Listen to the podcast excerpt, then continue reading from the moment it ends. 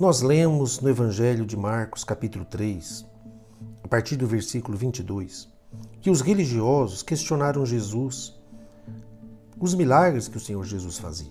Diziam que Jesus expulsava com demônios. Nós explicamos isso no episódio passado.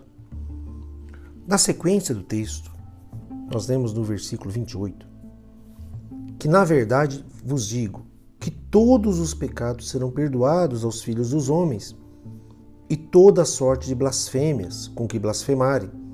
Qualquer, porém, que blasfemar contra o Espírito Santo não obterá perdão, mas é culpado do eterno juízo.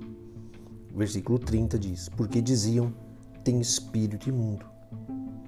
Então, o Senhor Jesus, quando foi abordado por esses religiosos e colocado à prova, questionado pelo seu poder, pelo poder de Deus na vida dele, o Senhor deixou claro que esse questionamento, ele não era um questionamento saudável.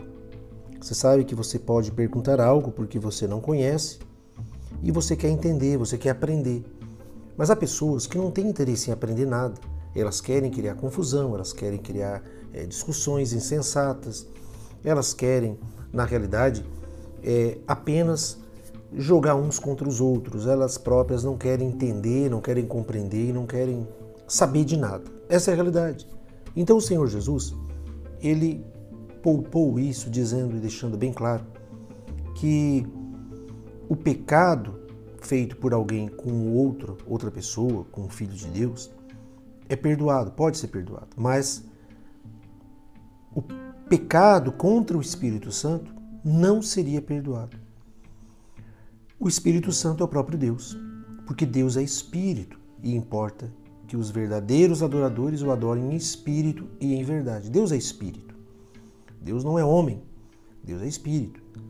Então, quem é que pode pecar contra Deus? É aqueles que zombam, criticam, não têm reverência, falam mal do Senhor Deus, é, criticam, criam mentiras, falácias, é, julgam, é, promovem o ateísmo, promovem a incredulidade.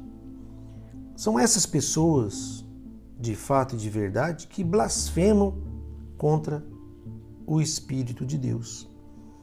Então, o próprio Senhor Jesus, sabendo e ouvindo isso e vivenciando isso, ele passou a contar muitas parábolas para que somente aqueles que têm ouvidos de ovelha, ouvidos é, que estão sensíveis à voz de Deus, pudessem de fato compreender a sua mensagem. Seja abençoado em nome de Jesus.